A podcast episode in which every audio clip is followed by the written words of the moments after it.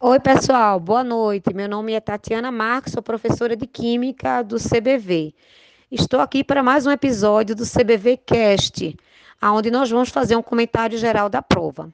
Bem, a prova foi bastante contextualizada, onde priorizou aqueles alunos é, que compreendessem o conceito e o soubessem aplicar no cotidiano.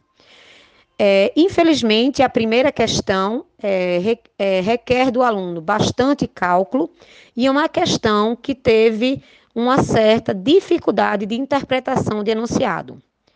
É, outras questões foram bem tranquilas, mas gostaria de salientar que a questão 15, no item 2, ele também não foi claro, levando uma certa dificuldade ao aluno a marcar a letra E, segundo o gabarito oficial.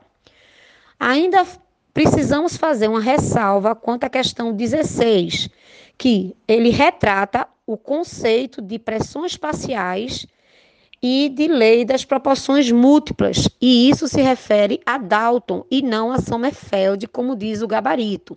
Portanto, o gabarito da 16, no nosso ver, ao ver da equipe de química, é a letra B de bola.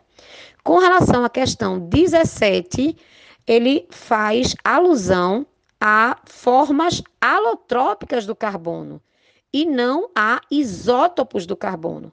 Portanto, a letra é a que se refere à alotropia, letra D. No mais, eu acredito que os alunos fizeram a prova com tranquilidade, tá? E parabéns a todos por mais uma etapa vencida.